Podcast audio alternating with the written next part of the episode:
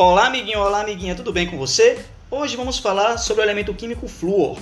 O flúor está entre os mais reativos de todos os elementos. Passe uma corrente de flúor gasoso em praticamente qualquer coisa e ela irromperá em chamas.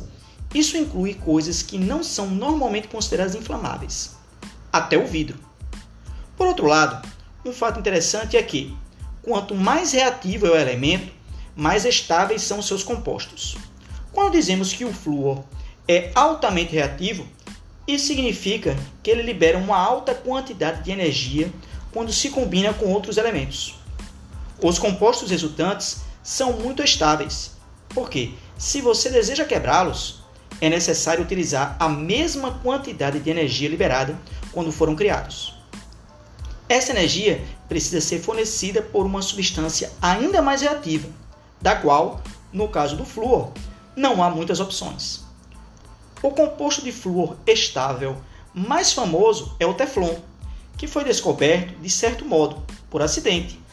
São tantos os compostos químicos descobertos por acidente que alguém pode imaginar que os químicos são um bando de incompetentes. Ou, alternativamente, talvez eles sejam excepcionalmente bons em descobrir coisas, por sorte, em um dia ruim.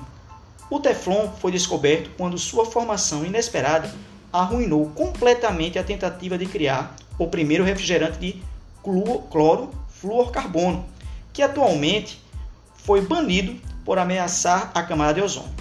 Não foi uma matroca, devo reconhecer. O Teflon é quase completamente resistente ao ataque químico e, coincidentemente, muito escorregadio, o que o torna útil para tudo indo de panelas antiaderentes a frascos para guardar ácidos.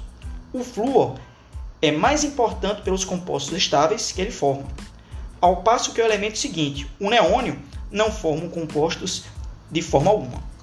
Então, o próximo elemento químico, amiguinho, amiguinha, é o neônio. Até a próxima!